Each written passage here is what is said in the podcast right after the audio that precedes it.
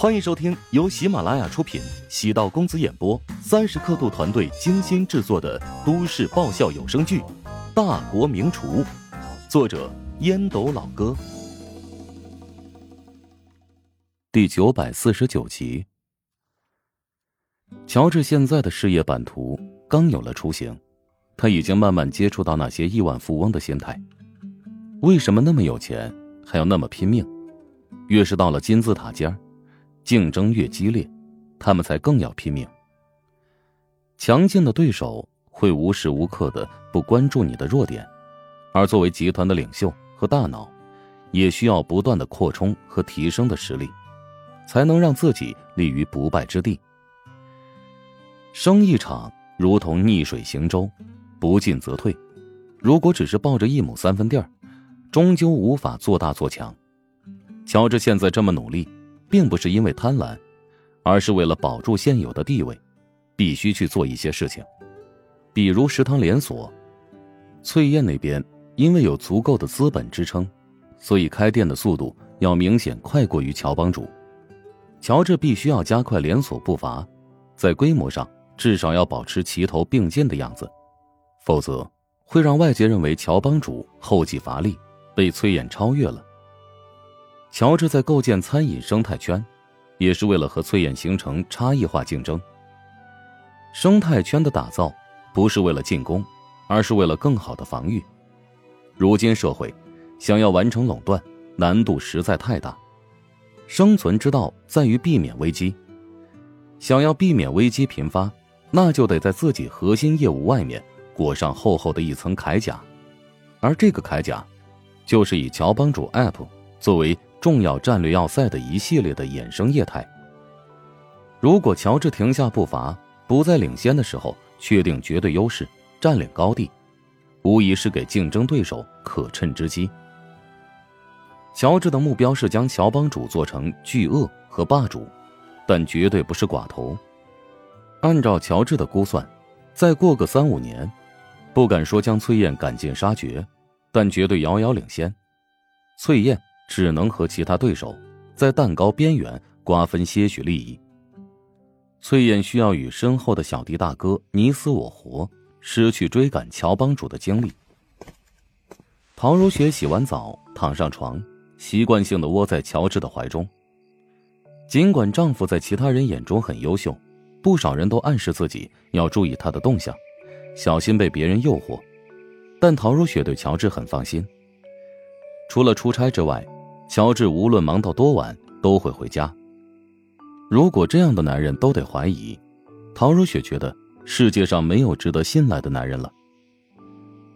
再过几天，我得去燕京一趟，那边的食堂要开业了。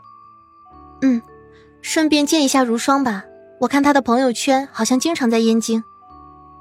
他好像被烟影的研究生班录取了，下半年要长期在那边上课，经纪公司也会考虑他的情况。尽量安排他在燕京工作，哎，你和你妈找个机会开诚布公的聊聊吧。老公，你拼命赚钱到底是为了什么？陶如雪沉默片刻，选择转移话题。我以前觉得呢，必须要多赚钱，因为穷怕了。我爸病重那几年，每天耳朵里都有一个迫切的声音告诉自己。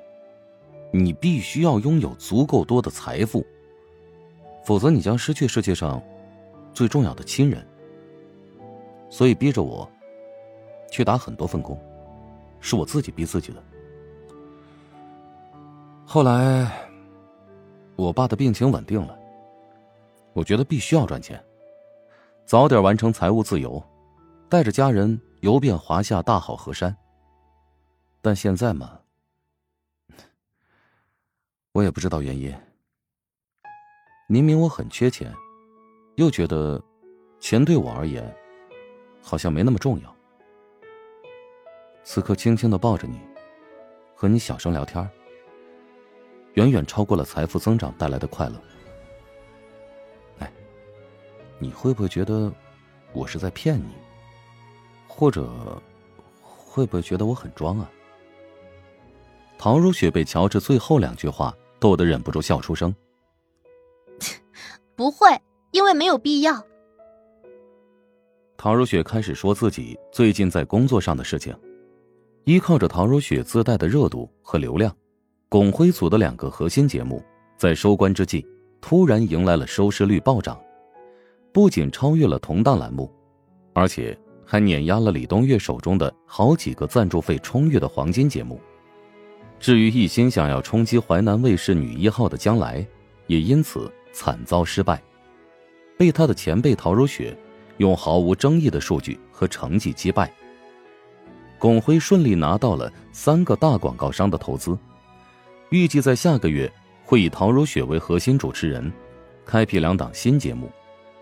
按照巩辉的想法，后期他们这个团队要变成双核心，节目内容上。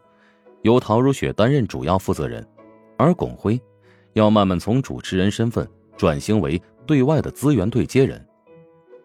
结婚生子之后的陶如雪完成了华丽的转变，她的主持风格变得更为明快锐利、睿智深邃。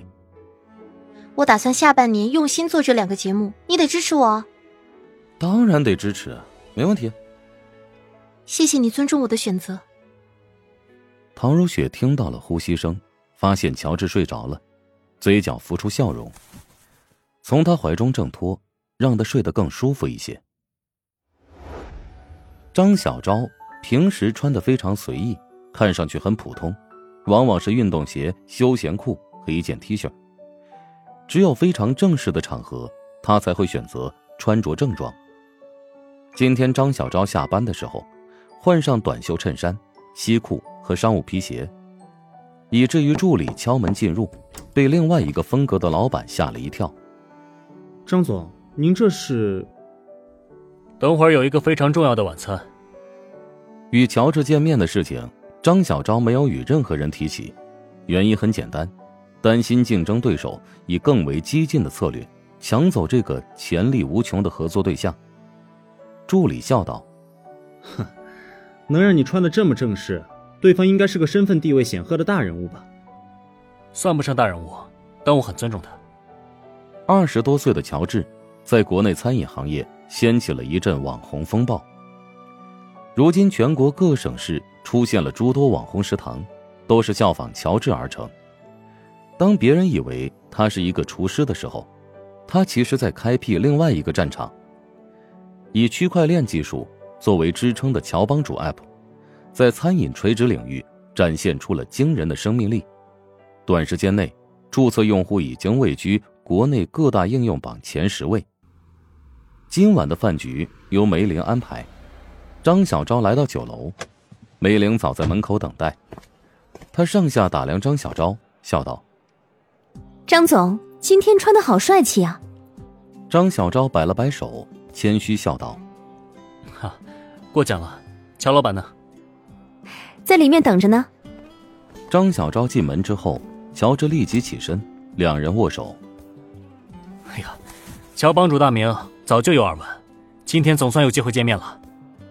张总，您实在太客气了，和你比起来，我就是个刚刚学会走路的小婴儿。哈哈，我就是运气比较好，还需要沉淀。嗨，我的成绩跟你比起来微不足道，刚过及格线而已。本集播讲完毕，感谢您的收听。如果喜欢本书，请订阅并关注主播。喜马拉雅铁三角将为你带来更多精彩内容。